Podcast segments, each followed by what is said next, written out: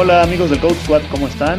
Aquí su amigo OJ compartiendo micrófonos con Rau, mi estimadísimo y queridísimo Rau, ¿cómo estás? ¿Cómo te fue este fin de semana de cierre de temporada regular Fantasy? ¿Qué onda, OJ? Un saludo para ti y para la banda también. Eh, pues bien, en algunas ligas ya despidiéndonos de playoffs, en otras ahí todavía peleando y en algunas, la verdad, no menos de las que quisiera, este, asegurando ya lo, el, el primer bye en, en playoffs. Sí, esas son buenas porque siquiera te quitan un ratito de, de estrés, ¿no?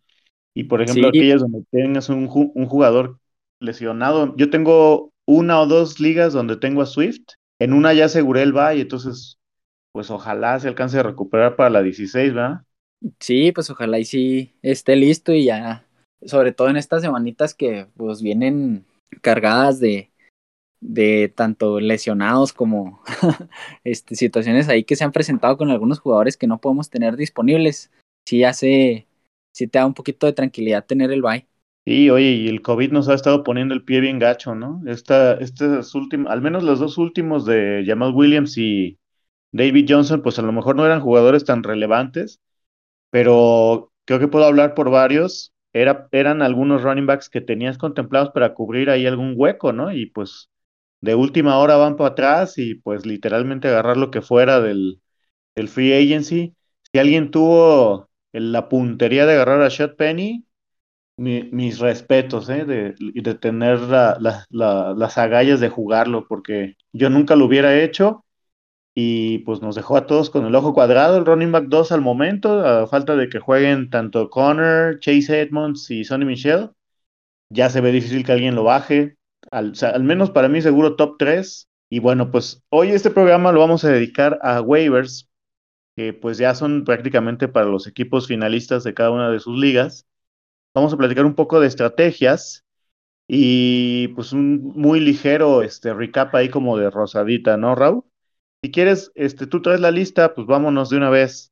¿Con quién quieres empezar? ¿Con los running backs? ¿Con los wide receivers? Si quieres, empezamos con los running backs, son los que eh, pues en este momento veo incluso con un poquito más de potencial. Si quieres, te doy la lista completa y me dices cuáles, cuáles te gustan a ti. Vámonos con todo. Ese Rashad Penny, que ya, le, ya hablaste de él anteriormente. El, el segundo es Donta Foreman, Kenneth Gainwell y Boston Scott. ¿Cuáles te gustan de esos? ¿Por cuál irías primero? ¿Cuál te gusta más? Fíjate que Foreman me gusta aunque su porcentaje de snaps estuvo muy limitado, ¿eh? O sea, realmente seguimos viendo una distribución demasiado pareja del backfield aquí en Titans. La próxima semana van a Pittsburgh, no va a ser un juego sencillo. Entonces, este, yo creo que él lo pondría como prioridad 2 eh, junto con Gainwell. O sea, yo pondría más o menos el mismo monto de WAPs por él y por Gainwell. También pensando que pues un equipo de playoffs pues necesita un poco más de certeza, ¿no, Raúl? O sea, no puedes poner, a menos que hayas entrado de sexto lugar ahí como de carambola y pues estés jugando a la desesperada, meter a un running back que a duras penas alcanza la tercera parte de snaps y oportunidades de su equipo, o que viene de actuaciones donde sus equipos los usaron porque su match era muy favorable, no es una receta muy recomendable de cara a los playoffs por quien sí iría con un poquitito más de confianza por todo el background que tú ya nos has explicado las últimas semanas, es por Rashad Penny. Eh, ya sabemos todas las situaciones físicas que él ha tenido, pues prácticamente desde que entró a la liga, ¿no? Nunca ha cumplido con las expectativas, pero haber tenido casi el 60% de, de, snaps en el backfield, 16 acarreos, eh, solo un target, pero bueno, también el partido estuvo relativamente a modo, ¿no? Para... Ah, no es cierto, empezaron perdiendo, creo, los Seahawks, ¿no? Pero me parece que su actuación da suficiente de qué pensar para, para verlo como el titular de aquí a lo que resta de la temporada y sus partidos no son malos, Raúl. Eh, Rams en la 15, que bueno, podríamos pensar que es el más difícil. La defensa terrestre de Rams no, no asusta a nadie. Ya se ha dicho, mucha gente pues muchas veces se deja llevar por el número de estrellas que tienen en LA y después reciben a Chicago, Chicago y a Detroit en 16 y 17. Entonces me parece que es, inclusive lo puedes jugar como un flex y esa tendencia se mantiene. Eh, ¿Cómo la ves tú, Raúl? Sí, totalmente de acuerdo con eso. Yo creo que también, pues, el primero tendría que ser Rashad Penny. Eh, yo principalmente siempre le digo que no tengo muy, muy altas expectativas en él, pero pues vimos la utilización, eh, lo que pudo hacer con, esa, con ese volumen y pues ya la verdad es que y, se hizo la prueba en Seattle, ¿no? Ya todos tuvieron su oportunidad y hasta ahorita pues el que mejor ha respondido o en este último partido pues fue Penny, entonces yo creo que eso sería suficiente para, para conservar su rol lo que resta de temporada. Con lógicamente estamos hablando de estos de estas opciones de waivers como dices, no, si estás en playoffs, probablemente tu roster tenga opciones más sólidas que las que estamos hablando aquí, pero eh, pues igual hay que meter nuestros reclamos de waivers que estén, eh, si tenemos espacio en nuestra, en nuestra banca para tener este tipo de jugadores, pues son la, las opciones. Y mm, no sé si quieras platicarnos de, de tu ya acostumbrado anti-waiver, a ver si, si traes algo de esta, esta semana. eh, mira, yo creo que iría por este chico de Lions que nadie absolutamente, yo creo que ni él esperaba que, fuera a dar esta cantidad de puntos, que jugara incluso sobre los que teníamos contemplados para ocupar el backfield, que es Craig Reynolds. Tuvo 11 acarreos para 83 yardas y pues yo veo a, algunas personas levantándolo. Ya sabemos que desafortunadamente todavía existe esta costumbre de perseguir los puntos, ¿no? Y eh, a lo que nos referimos con eso es que alguien solo ve que un jugador hizo muchos puntos la semana pasada, va, lo agarra, lo alinea, pero no se da cuenta que detrás de todo eso hay un contexto importante.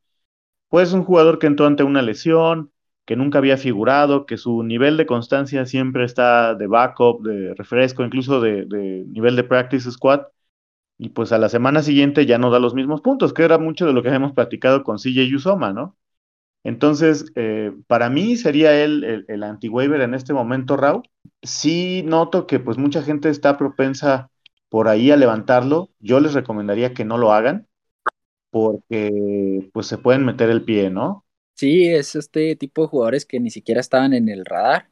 Ayer este, les mandé un mensaje ahí en el chat de la banda, ¿no? Que así en tono de, de burla que, que, era obvio que Craig Reynolds iba a tener ese volumen. Dijo nadie nunca, entonces eh, hay que alejarnos de este tipo de jugadores y yo traigo otro en la lista que también me gustaría mencionar como esta parte de, alejarse de él, que es Derrick Gore de los Kansas City Chiefs.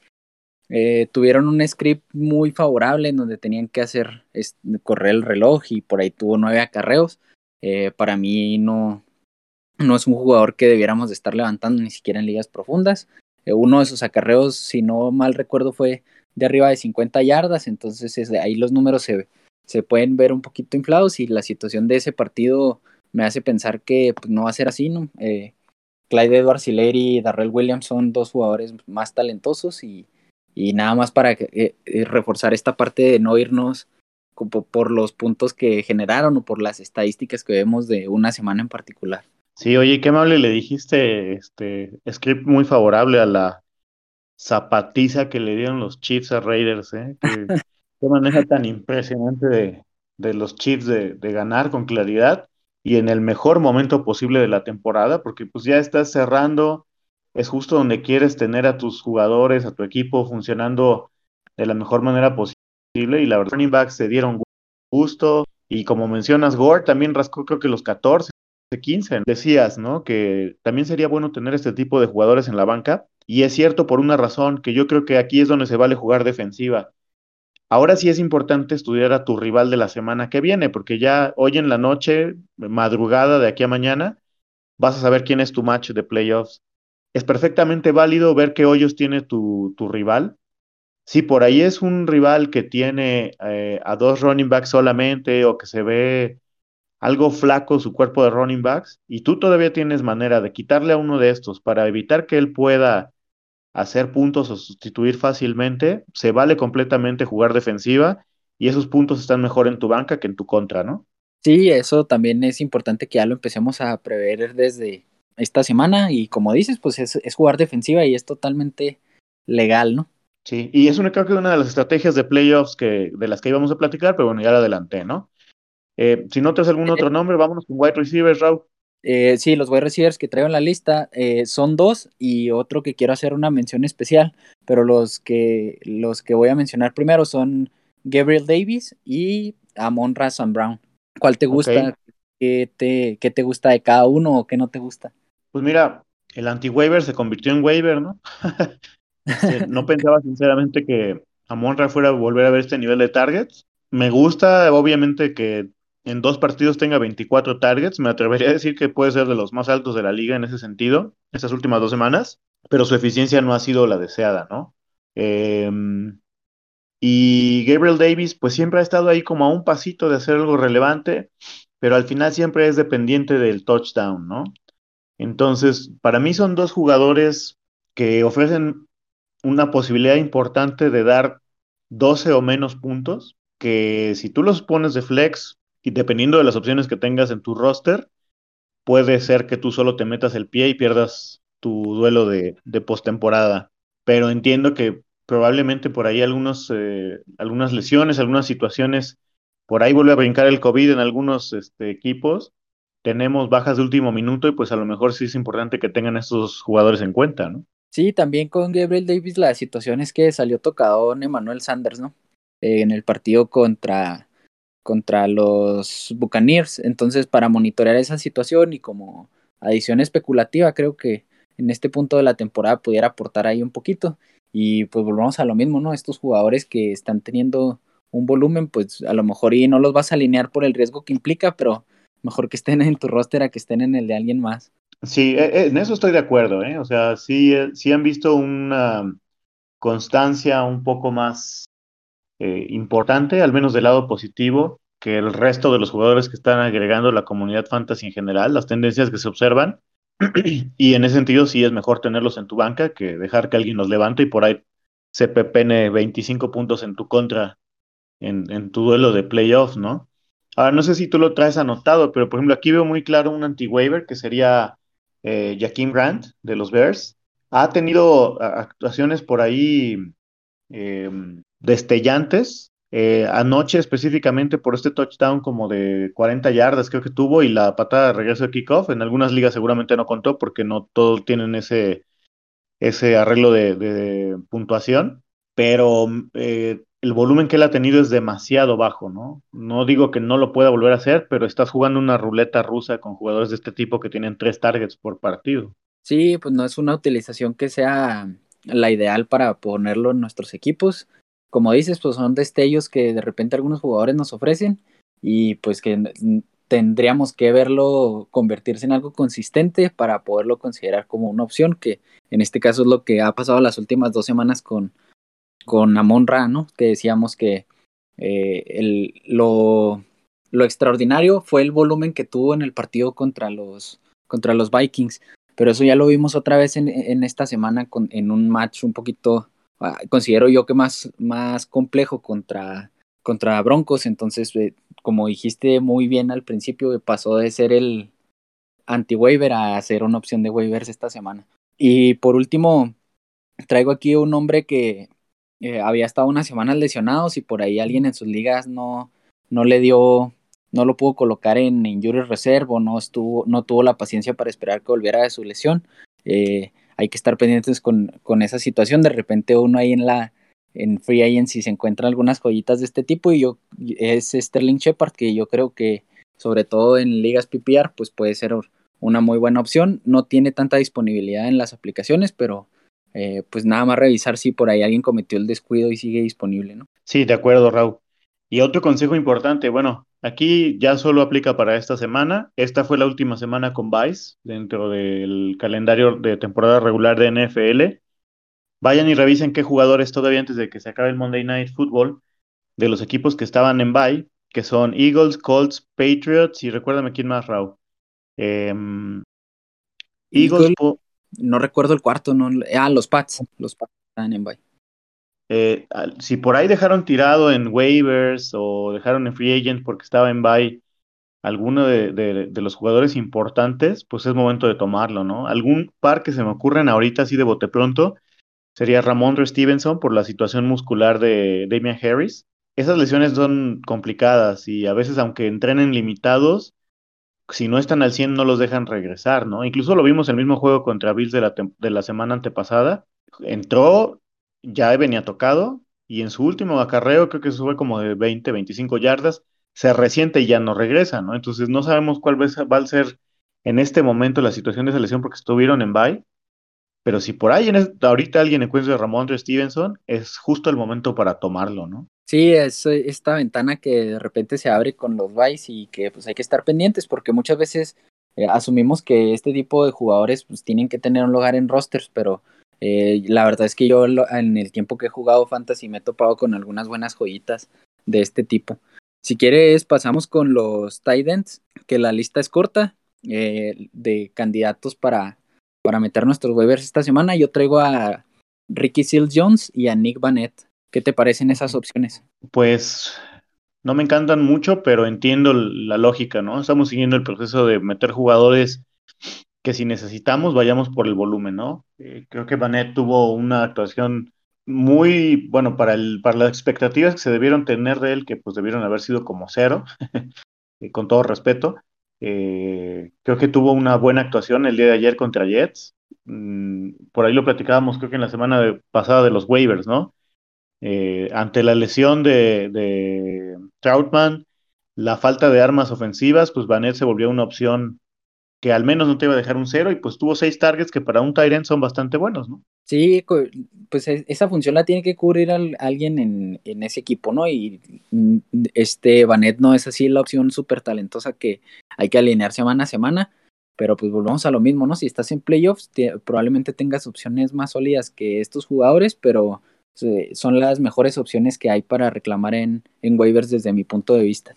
Y con Ricky Seal Jones, pues tuvimos esta situación que platicábamos la semana pasada, eh, que el, cuál sería la utilización que el Washington Football Team les iba a dar a, Ricky Seal Jones y a John Bates. Eh, ¿Qué te pareció eso? ¿Crees que Ricky Seal Jones sigue siendo la opción? ¿O mejor nos alejamos de ahí? Pues sabemos que en general el Washington Football Team se vio muy mal ayer. Pues mira, al menos dentro de los Titans fue el que más targets tuvo. Cuatro contra dos de Bates. Entonces eso da cierta confianza. El problema es que ofensivamente este, este equipo simple y sencillamente no dio nada, ¿no? Estuvo completamente seco. Hasta pareciera como que salieron derrotados al campo, ¿no? Después de la lesión de, bueno, de la, de la conmoción de, de McLaurin, como que hasta se espantaron, ¿no? Entonces, creo que me atrevería a aseverar que este fue como una excepción. Yo espero que la próxima semana en Filadelfia se muestren más agresivos y Ricky Seals Jones regrese a los 6-7 targets que en algún momento tuvo en la temporada, que fue cuando fue relevante, ¿no? Una ventana relativamente pequeña previa a su lesión, pero con los Tyrants es lo que estamos buscando, volumen, ¿no? Sí. Entonces, es riesgoso, pero me parece que si alguien tendría que jugársela, lo intentaría. Alguien que pondría junto a él, ¿sabes quién sería? Austin Hooper de los Browns. Porque, bueno, antes de eso él tuvo que jugar tanto porque Yoku estuvo, fue reportado a la lista de COVID creo que el sábado o el viernes, no estoy muy seguro. Y Harrison Bryant, que es otro Tyrant que tiene ahí en Browns, eh, tiene una lesión en el tobillo. Si por alguna situación ninguno de ellos dos vuelve a jugar, ya mostraron que van a volver a concentrar todos los targets de end en, en Hooper y pues yo estaría ahí entre ellos para jugar, ¿no? Fuera de ellos no veo ninguna otra opción de, de que estén realmente disponibles en este momento. Un dato interesante que veía aquí a favor de Austin Hooper es que no recuerdo así exacto, pero recuerdo que era 30.7 de las jugadas de los targets de los Browns van dirigidos a los tight ends, entonces es el equipo que más los utiliza.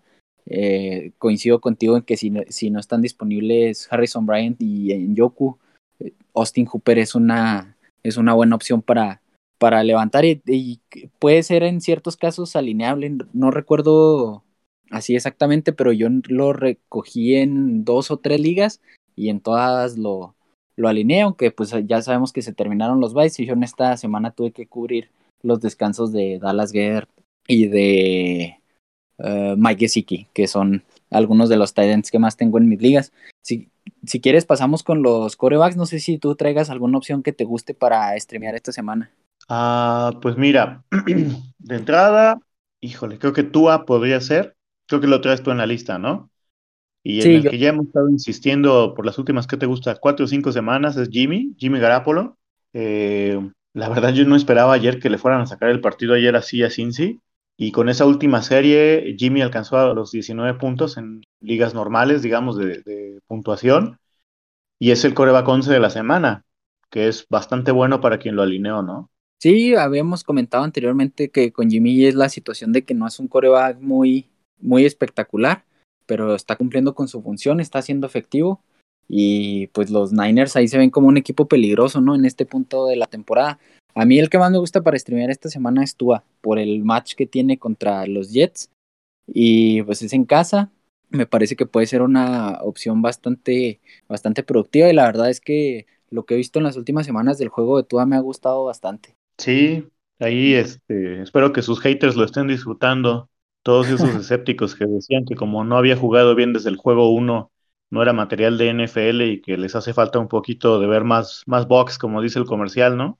Sí, pues es que son críticas que muchas veces ni siquiera son eh, este, fundamentadas, ¿no? O sea, yo, yo siempre le, les, le comento a, a las personas que, que creen que Tua no es talento de NFL, que la verdad yo lo veo como un coreback muy talentoso. Yo siempre les digo que su estilo es ese y siempre ha sido así. Es un coreback que, que destacó en Alabama por, por ser sumamente preciso, eh, comete pocos errores, entonces eh, es cuestión de, de, que se vaya acoplando a la velocidad de la liga y sus cualidades siempre han sido esas, a lo mejor y el otro día lo comparaba y, y, ponía ese ejemplo que, que tenemos la, o más bien estos, este tipo de jugadores tienen la mala suerte de que coincidieron en la época o en estos tiempos en los que llegaron a la NFL Herbert y Burro, uno que ya queremos juzgar a todos con, con esa vara y pues realmente lo que lo que hicieron la temporada pasada y lo que están haciendo esta temporada Herbert y Burrow, pues la verdad es, es sobresaliente y sí se nota que son unos talentazos, pero no todo lo, no todo, la curva de aprendizaje no es igual para todos los, los jugadores, ¿no? Sí, simplemente lo que está haciendo Herbert ya es histórico, es el, el quarterback más rápido en llegar al número de touchdowns que él ya llegó ahorita. O sea, pongan el nombre que quieran en la historia de la NFL, nadie en sus primeras dos temporadas de novato había hecho lo que él ha hecho. Y se ve impresionante, Herbert. La verdad, el talento que tiene es, es de destacar. Hemos platicado en muchas ocasiones que a los corebacks les ayuda el talento que tienen alrededor, ¿no? Ayer le quitaron a Keenan Allen, que sin ningún, sin lugar a ninguna duda es el wide receiver número uno de su equipo. Jugaron sin Eckler un buen rato del partido a partir de esta lesión que tuvo. Y Justin Herbert no se vio para nada este, eh, mermado en su desempeño, ¿no? Entonces, eh, cuando pones eso como referencia y quieres comparar a Tua y, esperas que todos los corebacks, llegando el primer año de, college a la NFL sean esto, pues realmente no, creo que no están entendiendo lo que dicen quienes hacen ese tipo de críticas, ¿no? Porque además, yo lo platiqué en, algunas ocasiones con algunas personas el año pasado, ¿no? Le que me decían, es que Tua no es material de NFL. Ok, pero dime por qué. O sea, sus lecturas están mal, eh, estás viendo que no sabe leer eh, las opciones, no sabe ajustar, no sabe hacer, eh, sobre todo esto que, se, es el gran cambio de, de college a NFL, ¿no? Los, los, lanzamientos anticipados, es decir, que tú lances la bola antes de que el receptor ya esté en ese lugar, no es tan común en, en college, porque en college, sobre todo en Alabama, estás acostumbrado a que tus wide receivers estén abiertos todo el tiempo, ¿no? Y en la NFL no es así. En la NFL las ventanas son tremendamente cerradas y muchas rutas las tienes que tirar esperando que el wide receiver, bueno, en realidad el tight end o el running back lleguen ahí antes de que tú lo lances. Entonces, yo les hacía ese tipo de preguntas, ¿no? O sea, ¿qué parte del juego no, de Tua no te llena? Y en la realidad no había ninguna contestación real porque la, lastimosamente nos hemos acostumbrado a la inmediatez, sobre todo los que estamos involucrados en este juego hermoso que es el fantasy, de querer ver 25 puntos de cada rookie cada semana y eso, mis estimados amigos, no es posible. Este, no se hagan chaquetas mentales, eso no es real, ¿no? Sí, totalmente de acuerdo, no lo pudiste explicar mejor. Yo también coincido en todo lo que dijiste acerca de, de Tua y del talento de Herbert y de Joe Burrow. Entonces, pues eh, esas son las opciones que yo traigo para de waivers como para streamear coreback. No sé si quieras que sigamos con la con las estrategias de playoffs, empezar con eso. Oye, nada más no, no estábamos supuestamente ya esperando a, Lance como titular en San Francisco o como para hace 10 semanas, ¿no? sí, decían, por ahí hay personas que decían que, que Trey Lance debiera de ser el titular en San Francisco. yo siempre estuve del otro lado y la frase que a mí me gustó para representar esa, esa causa es que yo creo que los Niners tienen mejores probabilidades de ganar, mejores posibilidades de ganar con Jimmy G que con Trey Lance. Eh, por estas cuestiones que ya, que ya comentaste acerca de, de saltar de, de, college a NFL su primer año, eh, sabemos lo que pesa la experiencia en, en, caso de que los Niners se metan a playoffs, entonces eh, invirtieron fuerte en el capital de draft por pero yo creo que vamos a tener que esperar un ratillo para poderlo ver. Sí, incluso por ahí había unos rumores el fin de semana que en San Francisco no están bien claros qué van a hacer en 2022. Pero bueno, primero ahorita que se enfoquen en jugar lo que les resta de calendario. Ya a estas alturas es más que obvio que Jimmy G va a ser el titular mientras no haya una lesión o algo así estrepitoso. Pero el, la modo en el cual ganaron ayer, Jimmy G, aunque no sea eh, Tom Brady ni Aaron Rodgers, ha sido suficientemente bueno para ganar estos juegos y ayer lo demostraron, ¿no? Lo ganó en overtime. Le critican, por ejemplo, mucho a Kirk Cousins, que no es clutch en, los eh, juegos donde vienen perdiendo en los últimos minutos del partido o en prime time, pues Jimmy G lo hizo y lo hizo bien ayer. El calendario para ellos además está bastante bueno, ya tú ya lo habías dicho, solo voy a repetir lo que tú habías comentado en su momento. Esta semana que viene reciben a Atlanta en casa, debería ser un juego al menos a modo, Después van a Tennessee, que yo creo que no asusta a nadie, y reciben a Houston. Entonces, el piso de ahí de Jimmy va a estar seguro, en mi opinión, Raúl. Y ahora sí, ya si quieres, vámonos. ¿Quieres hablar de alguna defensa? Eh, pues la verdad a mí la que más me gusta en cuanto a defensas, si tuviera que elegir una el día de hoy, te comentaba más temprano que eh, yo me adelanté ayer en una de las ligas en donde ya tengo seguro el, pase a, a playoffs a mí la defensa que más me gusta es la de los Dolphins para, para esta semana. Eh, se enfrentan a los Jets en casa. Sabemos que los Jets, pues aparte, traen algunas bajas en la, en la ofensiva, empezando por Michael Carter, eh, Corey Davis y Elijah Moore. Entonces, para mí eso lo hace bastante atractivo. La defensa de Miami ha mejorado. Y pues es este equipo que también ya lo comenté en uno de los, de los episodios anteriores. Es este equipo que viene embalado, que trae, viene con una racha positiva y que pues tienen ahí prendida la, la flama de esperanza de, de, meterse a playoffs, ¿no? Sí, de acuerdo, Raúl. Y bueno, si nuestros amigos alcanzan a escuchar este episodio antes de que termine el Monday Night Football de semana 14, si tienen algo que tirar en sus bancas, vayan y levanten a la defensa de los, de los Dolphins, tal como hizo Raúl, es una excelente opción. Y si no, de todas maneras pueden meter el waiver para que se procese el miércoles, ¿no?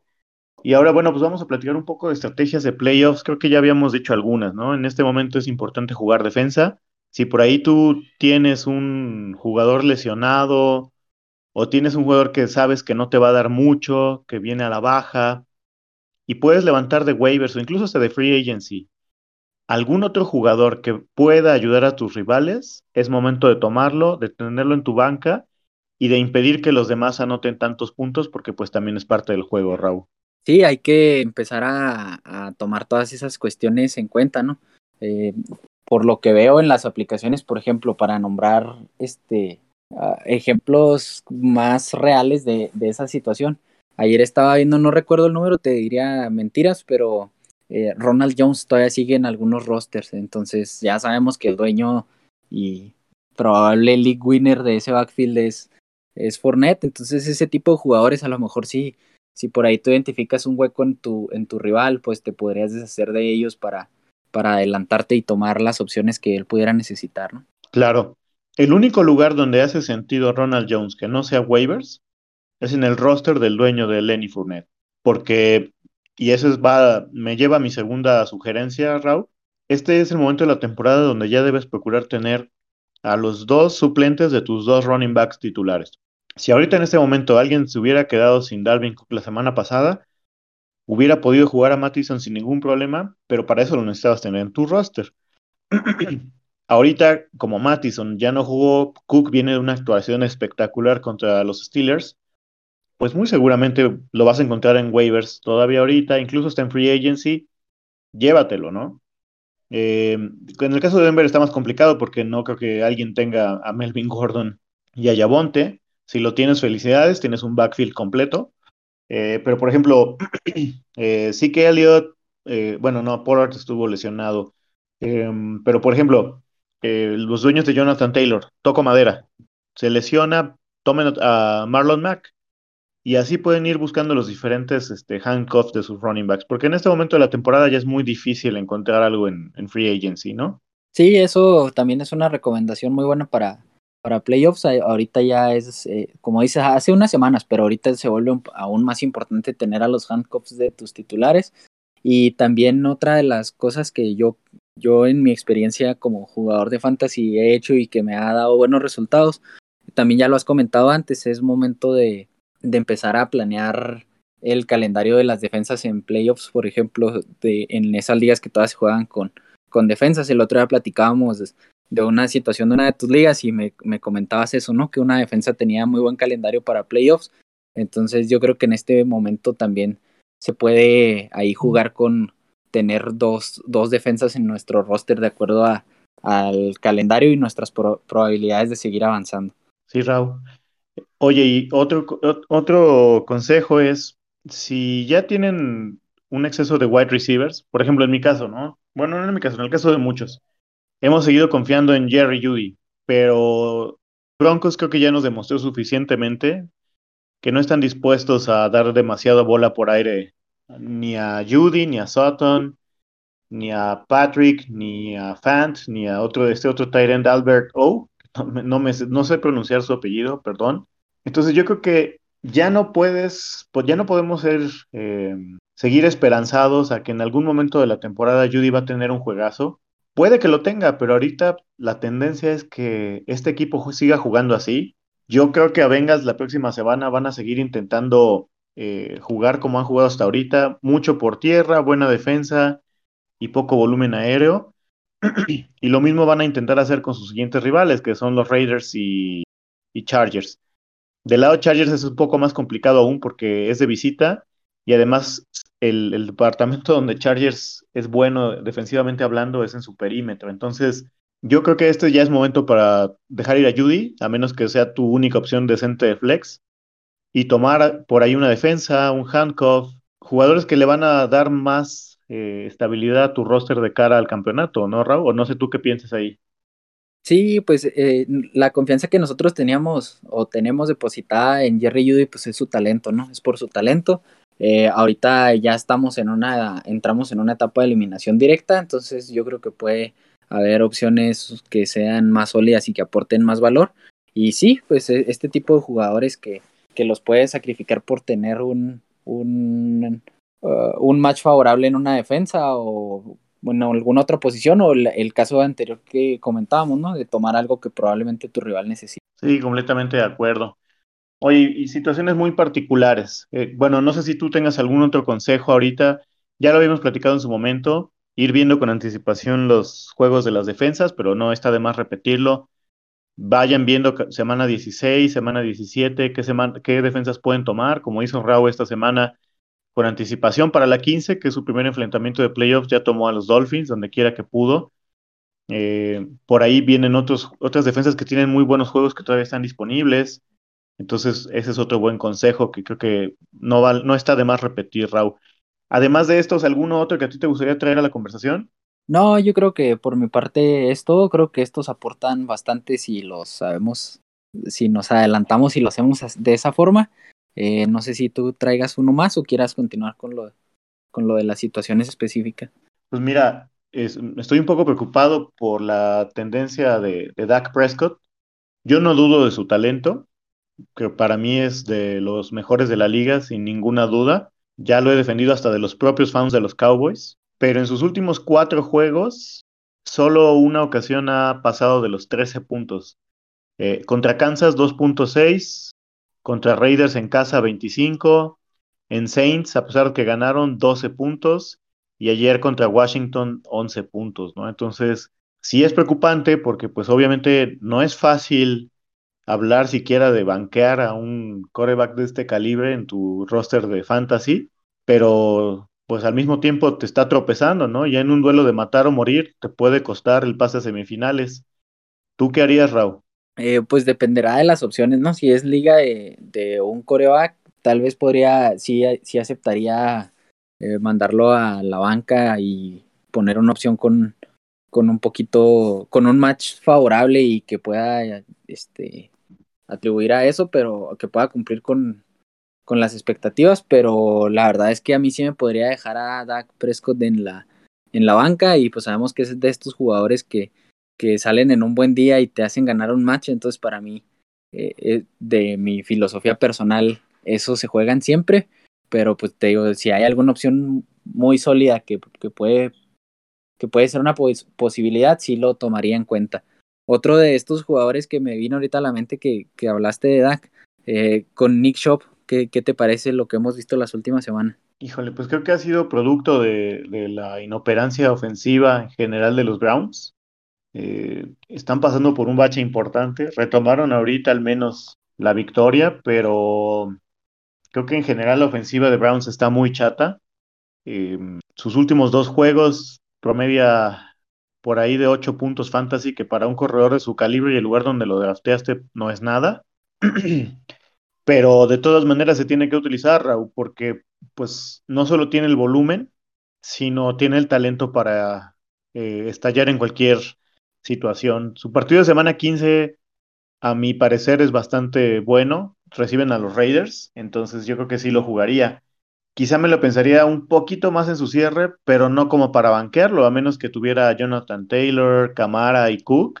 Sobre ellos, sobre él, realmente hay muy, pocas opciones sobre las que contemplaría Nick Chop. Sé que sus managers están un poco asustadones, pero este tipo de jugadores deben jugar siempre, ¿no? Sí, eh, eh, sobre todo que quería traer este tema a la mesa por esa situación, ¿no? Yo también soy de la, de la idea y de la filosofía de que tus, tus jugadores, lo más sólido de tu roster, lo que drafteaste y con total confianza, pues se juega siempre. Eh, como dices, es un bache en el que están los Browns y yo creo que Nick Shop tiene el talento y el volumen para salir de ello. Oye, y uno que nosotros queremos mucho, nos gusta mucho su talento, Rashad Bateman. Nosotros ya habíamos dicho así como que, bueno, ya este año no va a ser en redraft, eh, no es alineable, se lesiona Lamar, viene y pone un juego de 7 recepciones para 103 yardas, ¿qué hacemos de aquí para adelante con él?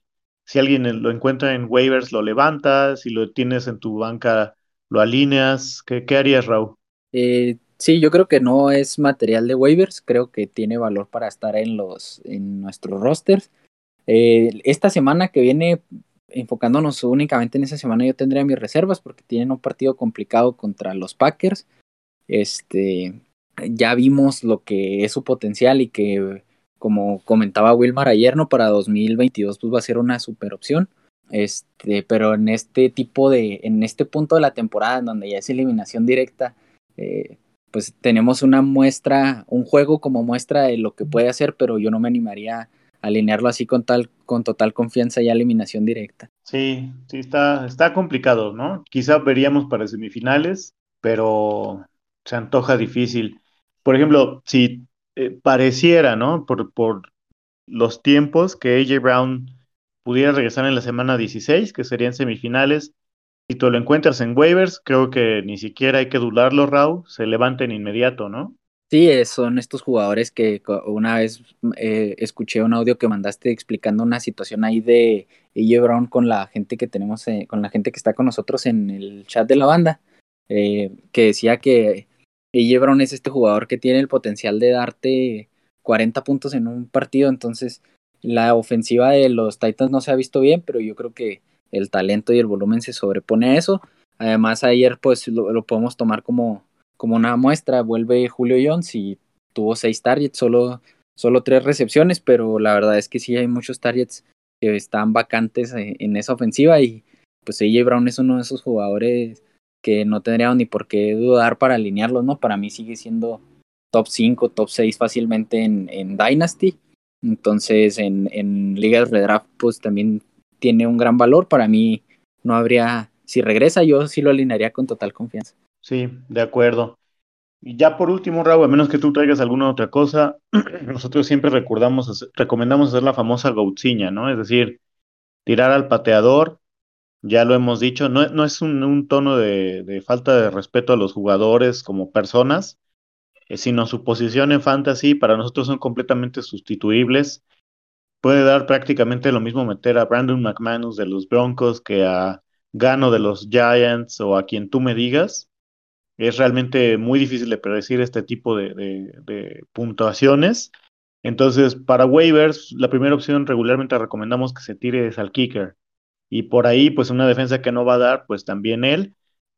Porque siempre recuerden, hay que tratar de estar buscando, jugando defensa, particularmente importante en este momento de la temporada, ¿no? Un kicker lo pueden sustituir prácticamente por el jugador que sea. En cambio, si ustedes ahorita tiran a Judy, pues alguna persona lo va a reclamar en viernes o sábado. Ya sabemos, les estamos diciendo que no vemos que sea lineable de aquí a su cierre de temporada, pero no quieren investigarlo con, eh, en contra de ustedes en, sus duelos de cuartos de final, ¿no? Sí, hay que empezar, como dices, a jugar defensa y pues a, a calcular los movimientos que vamos a hacer. Yo la verdad siempre lo hago así.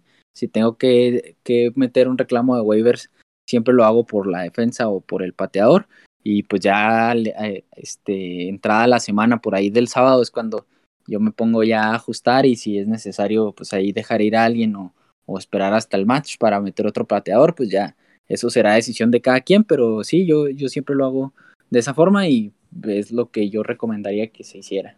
Completamente de acuerdo, Raúl. Pues creo que llegamos al final, a menos que tú tengas algún otro comentario o recomendación.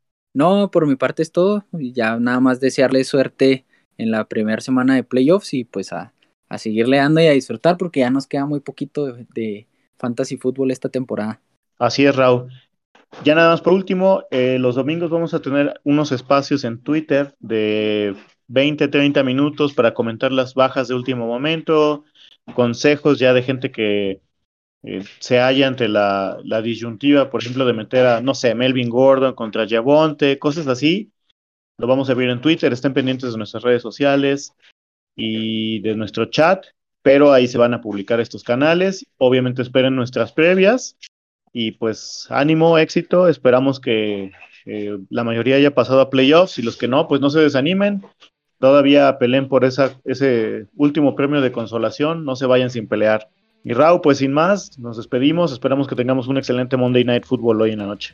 Un saludo, oye, y un saludo para toda la banda y que a cerrar bien esta semana y pues a darle, que ya nos queda poquito, pero hay que disfrutar.